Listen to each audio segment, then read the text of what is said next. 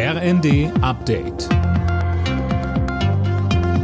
Stündlich neu. Auf den Punkt informiert. Ich bin Daniel Stuckenberg. Guten Abend. Das geplante 49-Euro-Ticket wird nicht auf Kosten des Infrastrukturausbaus gehen. Das hat Verkehrsminister Wissing im Bundestag versichert.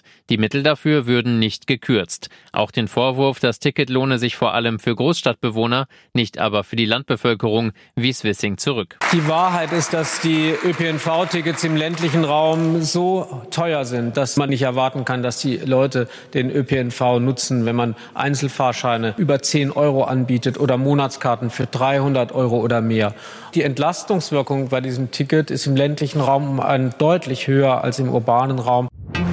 Die Gewerkschaft Cockpit und Eurowings setzen nach Ende des dreitägigen Pilotenstreiks ihre Tarifgespräche fort. Das haben beide Seiten in einer gemeinsamen Erklärung angekündigt. Ab morgen soll der Flugverkehr bei der Lufthansa-Tochter wieder normal laufen.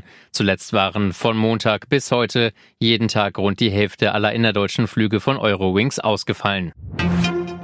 Der weltweite Ausstoß von Kohlendioxid steigt in diesem Jahr nicht so stark wie zunächst befürchtet.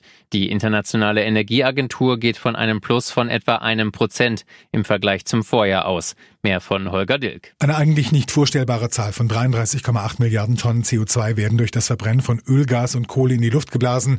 300 Millionen Tonnen mehr als noch 2021. Damit liegt das Plus noch deutlich unter dem Wert vom Vorjahr, als nach den Corona-Lockdowns die Wirtschaft hochgefahren und verstärkt unter anderem auf Kohle gesetzt wurde. Die zusätzlichen Kohleemissionen in diesem Jahr seien durch den Einsatz erneuerbarer Technologien, unter anderem E-Autos, aber weitgehend kompensiert worden, heißt es. Filialen von Aldi Nord machen aus Energiespargründen zum 1. November teilweise früher dicht. Die Läden seien dann für den kommenden Winter nur noch bis 20 Uhr geöffnet. Ausgenommen sind Filialen in Ballungsräumen und Großstädten. Sie sollen weiterhin bis 21, teils bis 22 Uhr geöffnet bleiben. Alle Nachrichten auf rnd.de